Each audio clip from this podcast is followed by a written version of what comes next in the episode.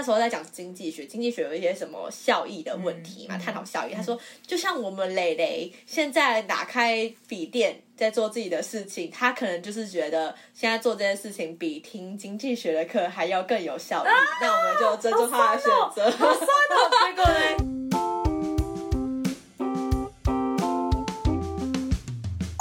大家好，我是薛薛。我是蕾蕾，好的老师带你上天堂，不好的老师带你住套房啦。为什么是住套房？不 知你不知道这个梗吗？不知道啊，什么？又是代沟吗？小时候你有看什么综艺大闷锅还是什么的？看真的没看过。好，就那时候你回去查，这个是以前很有名的啊。老师在说，你没有在听嘛？你不知道这个梗、好像，看这个很久远，可能唤醒你年幼的我记忆就是一个股票的老师，他在电视上面会讲，然后就是那个综艺大闷锅的人都会模仿他。好的老师带你上天堂，不好的老师带你住套房，就是让你让你股票被套牢的意思。哦对，套房是这个意思哦。对对对对对就是这么简单嘛。老师有在说你，没有在听嘛，甩笔这样。这还蛮好笑的。对，好好的老师让你上天堂。所以我们这一集要讲的主题就是那些年你遇到的老师。老师，们好，哎、我跟你说这个问题啊，我觉得回到一个最基本的问题，嗯，你觉得教练需要会打球吗？我以前就会觉得需要，现在觉得好像不用哎，那你觉得为什么不用？因为他就是要有好口才，他就可以 handle 一切。不是好口才吧？好的计划之类的吗？我觉得事情是这样子的，好的老师，也就是说好的教练啊，他看穿全局的眼睛是很厉害的。真的球员，他可能有很棒的身体素质，他可以做到一些动作，可是他不知道那个时间点他要那样做，哦，但是教练知道。哎，对对对，就像 NBA 的教练，我都不觉得他们应该比球员强。他们一定不会啊，可是嗯你看他们就是没办法自己打，可是他可以告诉你说，哦，你这个时间点你就站那个位置，你怎么样就站那个位置，你他可以有效的、最有效率的利用他有的这些工具们，球员就是跟教练的关系。嗯，所以好的老师也是这样。我其实觉得老师真的是一个非常伟大的职业，默默无闻的一群人。嗯，但是没有这些人，就不会有你认识的那些很厉害、很厉害的人。哦，你这样说很有道理耶。，对，而且好像每个伟人都会有一个什么我要感谢的老师。没错。假设没有叶问，就没有李小龙。哦但李小龙才是就就是大家都知道的那个超有名的人吧。哦，对，但是其实如果没有叶问，就没有他。嗯嗯，对对好对，，某方面来说蛮认同这一点。可是包括我近期我对老师的有点改观，为什么？可能是因为我发现以前那种国中八交九的朋友，后来变成老师。哈真的哦、对，就是然后或是一些跳脱出老师，有一些可能以前比较坏的朋友、渣男啊之类的，就是一些混夜店，但他最后选议员。就是我开始看到这些社会有点没有那么光彩的一面，跟我想象中，就老师应该是品学兼优又很有道德，然后对朋友很和善的这种形象，乖乖很像，完全不同。其实也不能这样讲，他就是一个职业的一种。对啊，但但是你不能用神圣。我觉得老师也不一定要神圣啊，撇除掉他有严重的道德偏差的部分，就比如比如说他性侵他的学生，那前提是不行的嘛。他只要在他的领域方面，他可以教育就可以啦。嗯，你懂啊？NBA 球员的老师，他只要知道怎么打篮球就好了，他不用品学兼优。但如果是那种国小、国中老师，我就会觉得有点担心，因为他们在学生时期曾经是就霸凌别的同学的人，但他最后变成老师，我就觉得哦，怎么会这样子发生这种事情？那没办法，那没有办法判断。很多医生应该也可能道德不好吧，但他们就很聪明，就可以当医生了。好，这也说不上好不好。，对，有道理你。有看过一部电影叫做《放牛班的春天》吗？这部电影很有名，但是我有点忘记到底有没有看过。超有名，我觉得我觉得世界上所有的老师都应该在国小的时候播这个片给他的内容是学生看。哎、其实不应该，应该播给所有老师看，不能播给学生看。就它的内容，我大概简述一下：一个学校，然后那学校里面有一个很坏的校长，然后有一个班级的学生，然后全部的学生都非常的坏，就是很爱欺负老师，然后爱恶作剧。然后只要他们做错事情，校长就处罚他们，处罚他们，处罚他们。反正校长就是犯错就等于要处罚的人。然后有一天，这个学校来了一个很好的老师，就是一个音乐老师。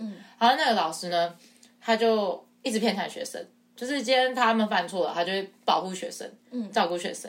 然后慢慢发现这些学生他们适合哪个地方，他在这个学校里面创办了一个合唱团，然后让所有的学生都可以参与。就是他不会只偏好偏向说哦，你很会唱歌，你很会唱歌，所以你很棒，你可以参与。你不会，我就让你做别的事情。嗯，你可以去指指挥，你可以干嘛干嘛这样子。嗯，然后所有人都去参与，久而久之，这个学生就变乖了。这一班学生就受到一些肯定。大概故事是这样子，听听起来很不怎么样，可是它的内容其实就是在讲说，今天你不同的教育方式，影响到小朋友的一辈子。嗯，而且他电影的开头其实在演说，就是一个很世界知名的音乐家，嗯，他的朋友来拜访他，翻出那个照片，然后照片就那个合唱团的合照。他们两个同时是那个班学生，然后讲那个老师的事情。哦，好感动哦！对，这一部是二零零四年被奥斯卡最佳外语提名，演老师的那一个人啊，那一年他因为要演这部片，他把自己在巴黎的公寓拿去抵押，所以他可以说是倾家荡产。他是制作人，倾家荡产去演这部片，当初。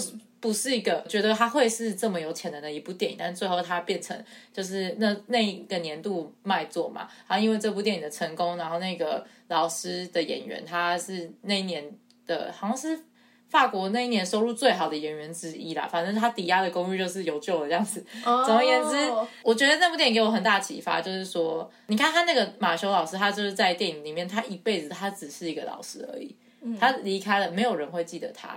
没有人会知道这么伟大的音乐家，如果没有遇到这个老师，他不会成为音乐家，他可能就是一个坏小孩而已。嗯，所以这个对我来说是很大的启发。对，这让我想到，就是我男朋友他有一个部分的职业，就是他爸爸是教官，所以他爸爸他爸爸也是那种登山导游，他们两个都是登山导游，所以就是学校会把一些成那些中辍学生或坏学生，然后把他们就是送到 Tony 他们那边。然后他们就带他们去登山，这样子就带着一群坏小孩去登山，这样蛮好玩的。对我说：“那你会不会觉得很难管秩序什么的？”然后 Tony 就跟我讲说：“你不能把他们当成是就是不良有问题的学生看待，他们就是一般的小朋友。然后他们在出去玩的时候，其实你给他们相对应的尊重的话，他们也其实是可以好好跟你沟通，其实也是很乖的这样子。”没错，我真的是这样觉得，就是你要看出一个人他的。个性是怎么样的？他适合什么样的教育？有时候小朋友他比较鬼灵精，像我小时候就是很吵的小孩啊，就是会被别人觉得很调皮。但是我觉得我应该也没有恶意这样。我之前在大学时期有回去当。连课老师就是回去国小教课，教那种音乐课。为什么你你可以回去教？就是社团要做一些公益服务啊。哦，你要教什么唱歌哦？就是教他们可能做那种杯子歌，你有听过吗？哦哦，我知道，有有有，好可爱。对，就是因为他们我们不可能让所有的学生学乐器，我们也没有那么多乐器给他们，所以我们就只能做一些可能节拍练习。然后就会发现有些小孩就是特别的有潜力等等的。去了两个学期，就是遇到不同班级、不同老师，这两个班级是完全两样情。一个老师。是他很用心的去配合这堂课，虽然他也知道说是大学生也没办法教什么东西，可是他就一直保保持着一个很感谢的心，然后对小朋友也是很温柔，就是很有耐心的，小朋友也很听老师的话。所以老师每次讲什么，小朋友都该乖乖做。下课时间老师不在的时候，也从来没有听到同学们就是有讲说什么老师的坏话。下学期呢，我去另外一个班级，那个老师是比较雷厉风行的，他比较不愿意就是花时间跟小朋友进行沟通，他就是命令你做什么做什么做什么。这其实就是两种不同的教育方式，但一个有耐心，一个没耐心。结果那，老师一离开教室，就班上的同学来说那老师的坏话。就是说老师打破啊什么之类，嗯，我就看到两种不同的情况，其实就觉得好像当老师一部分真的是需要点耐心，才能同时获得学生谅解，又得到一个正面的效果。我觉得当国小老师或幼稚园老师真的要付出很多用心跟爱。我之前印象深刻，我高中的时候啊。刚考完学测的时候，学测考完的人不是会有很长的假吗？嗯，就是你学测确定上了，然后你没有要继续考职考，你不是几乎基本上就是从三月一一路放到就是开学嘛。然后后面那一个学期，我就去我们隔壁有一个国小的特教班去当老师，这样子就是是协助吧，因为他们叫做天使班，对，它其实就是就是特殊教育。然后里面的小朋友他们都有各自的问题，比如说自闭、过动、阅读障碍，然后有些是综合的，他身上不止一种。我觉得那时候给我一个很深的感动，就是你花多少时间给他们，你其实是会获得相对应回报。嗯嗯。要走的时候，我真的印象很深刻。那时候有一个小朋友，我讲 真的。很想哭，就是有一个小朋友，他把他营养午餐的水果送给我，我觉得很可爱，就是他早点要走了，然后我那时候其实很舍不得，然后我心里有很大的疑问，是我来这边到底对不对？因为我觉得今天我走了，就是他们人生中可能很多这样的人来来去去，就是他一就那时候觉得很棒的大哥哥大姐姐，可是最后都我们会离开他，这个离别对我来说很难过，所以我就会觉得会我不知道那个小孩现在怎么样，但是我就会觉得我来他的生命里面是不是一个错误的事情？我当下其实是这样想。哎、我真的对这个很有那个切身的感受、哎、嗯，就是对很多，我觉得因为我们是年长的人，如果我们嗯去面对那种小朋友，很多时候是你对小朋友来说就是有点像全世界，尤其那段时间的全世界。可是你其实因为你长大，你很清楚你就是这个小朋友生命中的一个过客，没错，然后就会有那种对比的因为小朋友他很喜受，欢你的时候，他会一直找你，一直黏着你，对啊，然后他每一堂课都要在你旁边。对，但是因为我们长大，就算我们也很喜欢那个小朋友，可嗯是我们知道我们人生是基本上不需要有交集，对，对，所以你也不会觉得说我们应该可以换个联系方式啊等等，因为你其实也不想也不可能啊。也不行，然后你也不会想跟小朋友一直聊天。对对对，但是就是会想到这个就觉得很难过。小朋友他可能也很希望跟这个姐姐哥哥一起有保持联系等等的。真正是没办法的事情。当下我其实蛮难过，但是我我后来回想，我觉得其实他对我自己来说也是一个课题，蛮好的经验嘛。因为如果我没有去的话，我可能不会获得这一份感动。我当下遇到那个课教班老老师，我真的觉得他们非常非常值得敬畏。我觉得他们完全没有休息时间，嗯，他们无时无刻都在面对课题。那里面有些小朋友，就是他们有分等级，有些比较好的，他比较乖的，其实你可以不管他；有些是有暴力倾向的，是会咬人的、会打人的那一种。嗯，他们每天都在面对，他不是像我一样，就是哦每个礼拜的，就是某个下午去去找他们这样子。那个时候真的对老师这个职业有很大的敬佩，但就像你说的，也有那种很糟糕的。嗯，人生中遇到什么糟糕的老师吗？糟糕的老师其实有蛮多的。你刚刚讲到说，像那种幼稚园或国小老师，真的要付出很大的耐心嘛。嗯，其实不能说那是一个糟糕的老师。在幼稚园的时候，我有一个印象很深刻的事情。幼稚园的时候，我就已经开始在慢慢吃素，就是那个过程这样子。但是老师完全没有发现，中午不是会有那种一碗的那种饭给每个小朋友吃嘛？然后通常老师会规定说，为了让你营养均衡，没有吃完不准全部都吃掉。你要吃掉你才可以睡午觉。但我每一天我都把肉挑掉，我每天都吃饭而已，这样子。然后老师每天都看到我碗里有肉，然后老师就会叫我，大家都在碗里面睡觉，吹冷气睡觉，打地铺。我每天都站在外面罚站晒太阳。那、你没有跟他讲说你吃素、哦我不？知道怎么讲，因为我那时候太小，我不懂什么是吃吃素这个概念。呃，当时老师也没有发现说，哎，你怎么都是肉不吃？所以我就这样在外面站大概一学期多，那你没有跟你家人讲哦？我不知道怎么讲。好委屈哦。然后，然后我每次就这样，大概都在外面站个三十分钟，然后有一个那种推厨余的阿姨，就会就是推那个餐车回收餐车的阿姨，就会经过，她说你不吃哦，我说不吃，然后她就把我把我碗拿去倒掉，我就可以进去了。我就这样到我毕业，然后哦。然后还有再就是，因为我。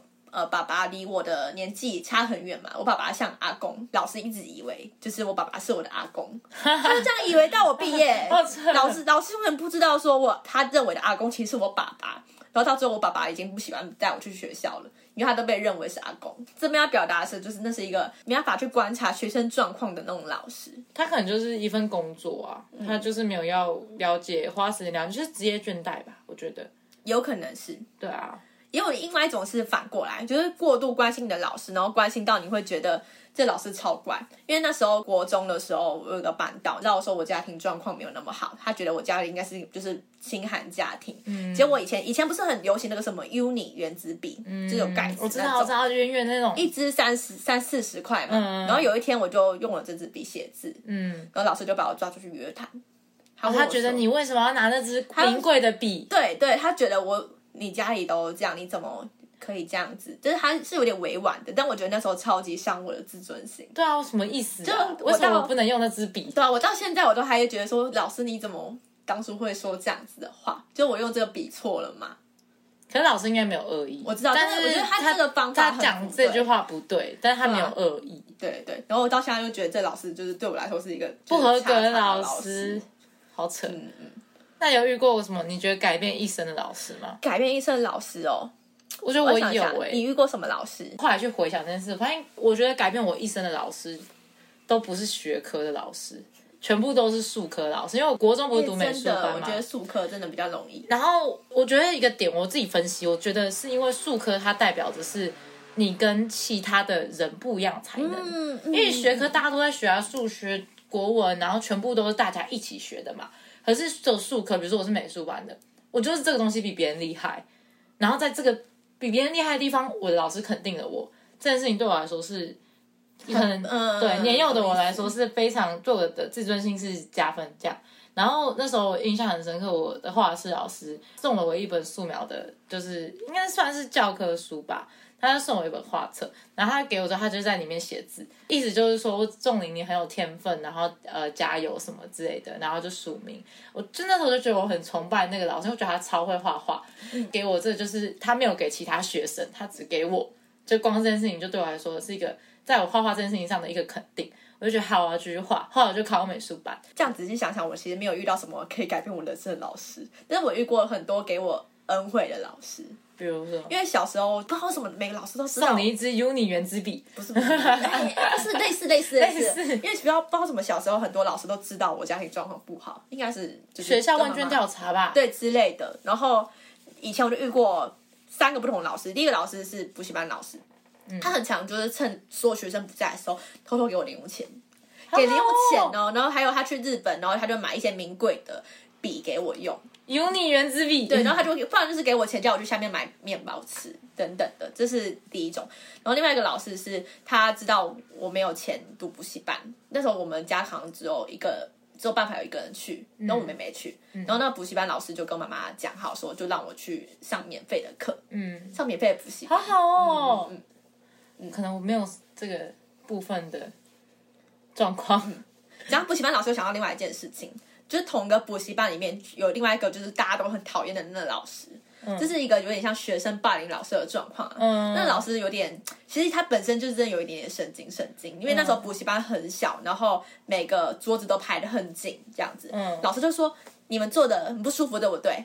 老师其实心机很重啊，他就是在故故意让你们这么不舒服，这样你们才可以专心，因为你就要贴那个桌子贴的非常的紧。啊然后，其实我觉得老师可能这也是无可奈何的事，可是老师这样讲，就会让学生很踢毒烂。他讲话方式就对让人对，他很。强，会做这种就是讲话很讨厌的事。所以那时候我们补习班同学就组织了一个 FB 社团，就叫做某某某什么干你娘，地 地狱十八层，不不不，这反正这个社团呢是专门诅咒那个老师的。我现在还在，你还在那个社团里？因为所有人都在啊，然后那个社团里面有超多老师被漏收的图片，比如说这个老师他可能自变拍，态哦。然后学生就说哇，这长这样还敢自拍，然后不然就是老师结婚了，哇，谁会要他、啊？这样大家会一直 po 文，然后截图，然后那现在还在还在里面，然后现在没有。到我们可能国高中的时候，这个社团都还有在讨论，他他生小孩，大家就说哇，真的他小孩真不幸哎，这样这个老师就一直持续地被偷偷的霸凌到现在，不现在没有啦，几年前。你们也蛮恶劣，其实 但是一个恐怖的事情那吧？可能那老师就是属于没有办法跟学生比较良性沟通的状况。嗯，高中要考大学，我补过家教，然后补化学。我不知道你知道有有那种补习班，它是一对多的，就是一对四，但是老师其实是一个一个教你们，所以就是很小班制这样子。嗯嗯，然后那时候遇到一个化学老师，因为我我理科真的超级烂，就是要数学课什么什么的课，我都一定会睡着。我跟你讲，二十分钟以内绝对睡，绝对不是那种我努力了，老师我真的努力了，但我真的没办法控制我的眼皮，它就是会掉下来，真的没办法。然后我那时候就一直狂睡狂睡，然后到化学课的时候，有一次就算他把我叫醒，然后他开始跟我讲解，我也是不会。有一天化学老师就半开玩笑的说：“仲林没关系啦。”他说：“你的人生如果不会化学，也会过得非常好。” 哦，哇哦，这老师其实蛮酷的。我觉得很赞啊，我很开心，是因为以前我觉得我遇到老师，他都是说，就是你一定要学会这个，你一定要学会那个，数学就是这样子，化学就是这样子，物理就是这样子。那这个学生会考哦，这个只考只考会考哦，你要学会这个这样。可是总那个老师他就跟我说，你的人生不会化学也没关系，你的人生没有化学也非常好。会不会他其实就是处于在一个冷门科目，所以他在讲这种话？且我觉得他是，就是可能数学老师跟国文老师就不会这样说话了。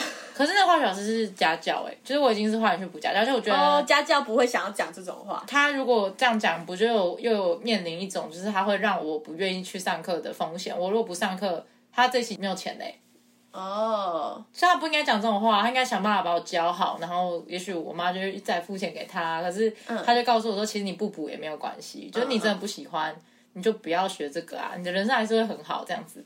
然后我就觉得以前我们都会一直被告知说，你分数不好，你考试不好，你就完蛋了，你就没命了。你长到 大学，真的，你长到大学之后，你才发现这些都是 bullshit。都 bullshit，对，出社会这些是什么啊？你现在有有人就就是没有什么用啊。小时候你就把那个视为天命，然后学测你就觉得压力超大，但其实你考不好也没差啊。嗯，所以没有人告诉我这个事情，就是哎、诶其实你化学不好也没关系，确实也没什么关系。但是那时候我不知道，但他告诉我，哎、你以前最喜欢的科目是什么科目？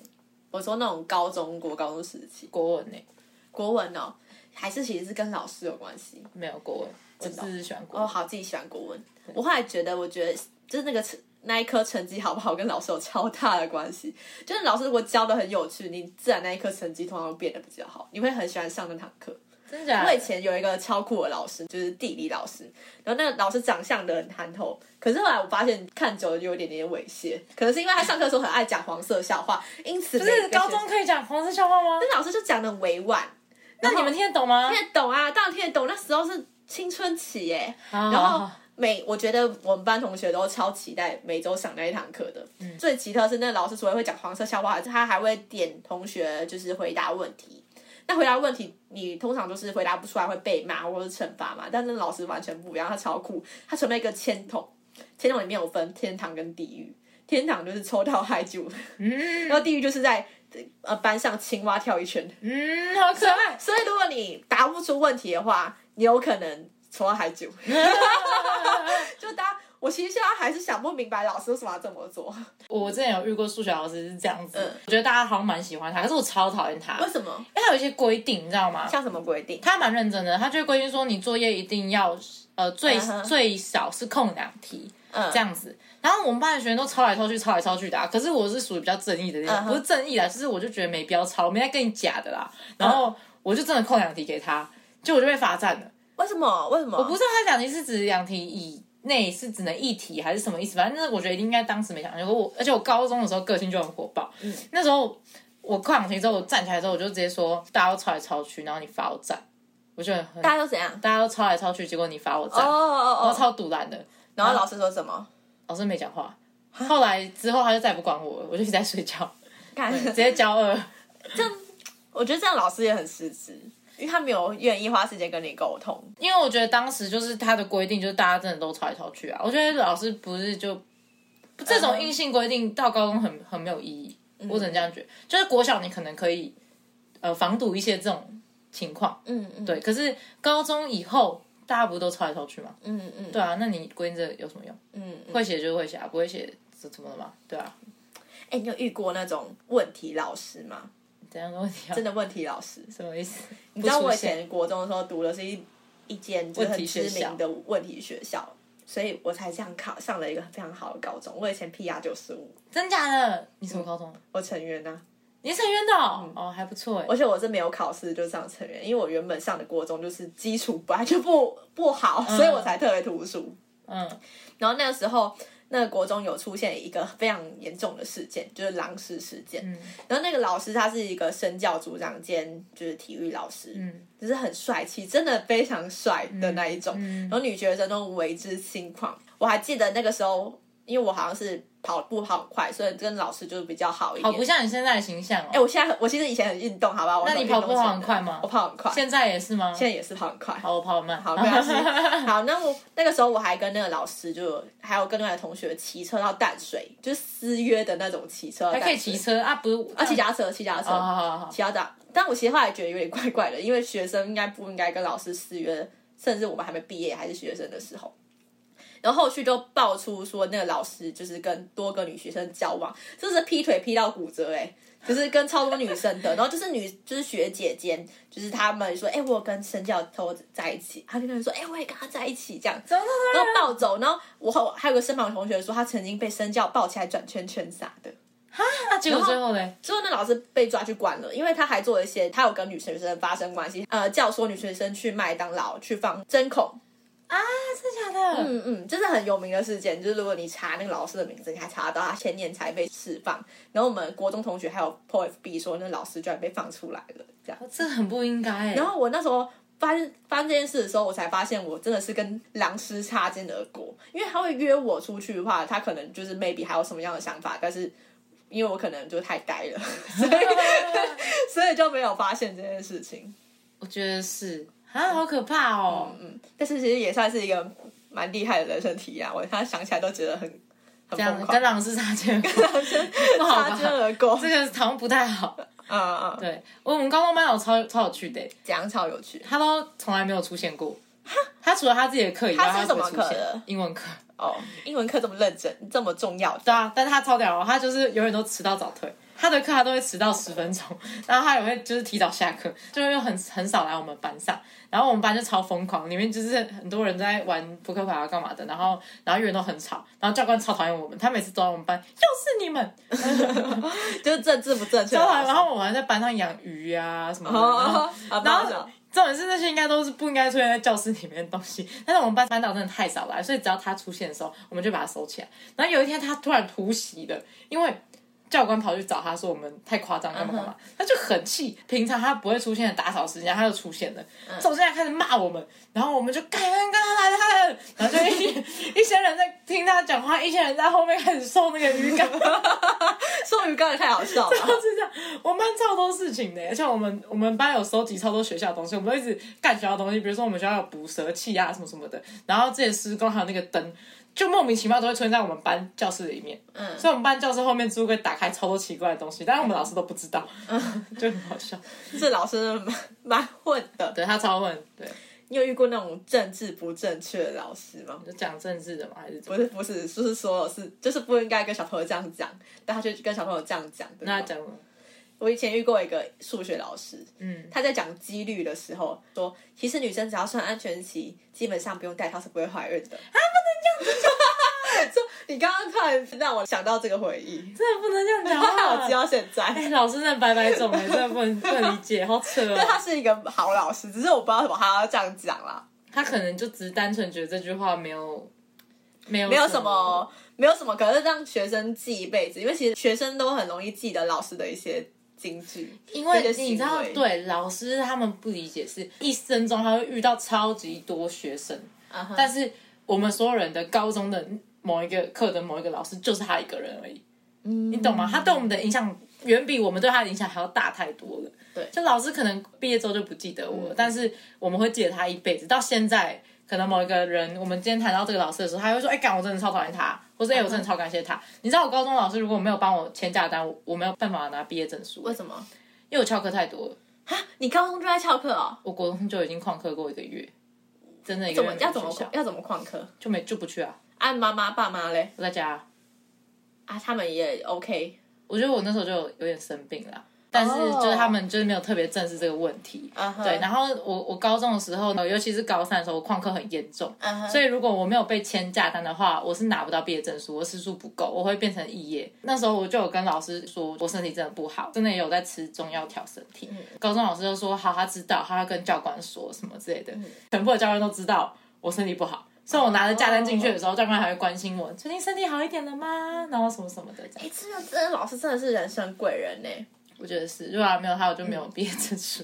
我大学有一个老师也是这样子，然后我现在想起来，我觉得很对不起那个老师，因为我上那个老师的课的时候，他是我班导，嗯，我都开着电脑在做自己的事情哦，。真假？可以但我后来吗？？对，我后来觉得这样子蛮就不尊重老师，但是我一直觉得说，maybe 大学是一个开放的课堂，可能可以打打开电脑。行吧，要被骂的吧？结果老师就说，那时候在讲经济学，经济学有一些什么效益的问题嗯嘛，探讨效益。他说，就像我们蕾蕾现在打开笔电在做自己的事情，他可能就是觉得现在做这件事情比听经济学的课还要更有效益。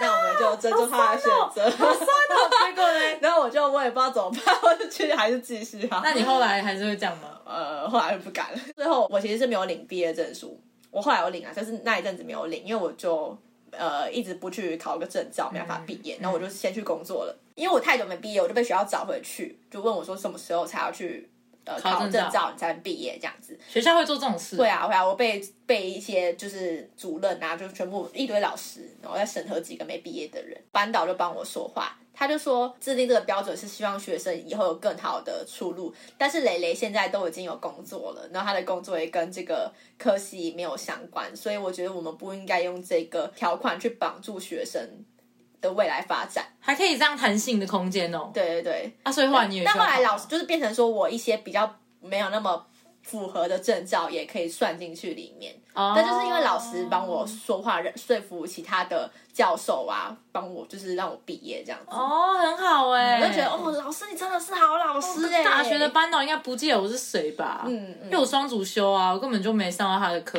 嗯嗯，对啊，我觉得后来我发现，就是跟教育有关的电影啊，真的是很多，他们都在宣扬同一件事情，就是老师应该去看那个学生个人个人的特质。是你不应该统一化的管理或什么的。然后有两部我觉得印象很深刻，然后一部是二零一五年的电影叫做《垫底辣妹》，然后它是日本真人真事改编的。嗯。那个女生她在高中二年级的时候差点被退学，然后她那时候的学历程度只有呃学力量的力哦，学历程度只有国小四年级。嗯嗯嗯嗯，对，然后他最后考上一个 PR 九七的日本大学，嗯，她只花一年应届考上。哎、很厉害哎、对，他就是真人真事改编，嗯嗯嗯。然后那本书就在讲他遇到他补习班老师是他的贵人，嗯。然后就是那个老师从他身上看到潜力，然后就是愿意帮助他，他告诉他说你可以，你可以上，你上得了，嗯。所以他就一年之间把。国小四年级一路读到大学程度，嗯，那种很多书的感觉？自己变出来。超扯！然后他就是从一个不会读书的那种八九辣妹，然后变成一个哇高知识分子这样。嗯嗯对我真的觉得很厉害，这部电影可以去看，它其实蛮感人的。重点就是放在说，其实你应该去相信你本来不相信的事情，就是我们本来看到他他是不好的，或是你认为他怎么可能做不到？嗯，但其实。有人就是他有伯乐嘛，然后伯乐看到他做做到了。然后另外一部电影比较新，二零一九年法国还蛮成功的一部电影叫《我不是差生》，这是大陆翻译，我不知道台湾有没有台翻。里面探讨就是高中也是高中生，然后我们在探讨出路的时候，我觉得那个班有点把所有的偏差生放在同同一个班管理。集中管理这样子，然后里面的那个主角在他快要被退学的那个会议上面，他讲一句话说：“你觉得把所有偏差生都放在同一个班管理合理吗？嗯，你就是要放弃我们啊，不然你什么意思？这样他的意思是这样。嗯他最后有得到什么回应吗？他其实那部电影没有演完，但他就有演说这个主角呢，他其实是很艺术方面可能有天分，然后他想往那边发展，但没有人愿意给他帮助。那他其实家庭很辛苦，他爸爸在坐牢，但他其实很乖，你懂我意思？就是家里比较环境比较不好这样。然后里面的副校长发现了他是一个好人，只是爱耍嘴皮子，比较调皮而已。嗯，所以他就决定要帮助这个学生。后来电影的结尾就是结尾在他隔年他没有被退学，就在那个会议结束之后他没有被退学这样子。对，他是一个开放性的结局，就是他没有告诉你说这个人他最后有没有成功，他不是改编真人真事嘛，他就是一个电影而已。他就是没有告诉你他最后有没有成功，但一样也是在传达那个理念。所有的人啊，就是这些学生啊，他可能有各自有各自的想法，他可能才艺不在读书，不在数学，不在法律，不在足球，不不管是什么，但是如果你去发现他的就是值得去挖掘的才能的话，也许他们都有可能变成下一个出人头地的人，对。然后，所以老师的重要性就是在这里，他是这个世界上很重要的大人物，嗯，小人物。小人物，好，小人物 还是小人物。好，那希望这一集听到的是老师。有吗？应该没有。原来我一些同学已经变成老师了。好，那希望他们来听我们的单集。好，那今天就先到这边啦。好，拜拜拜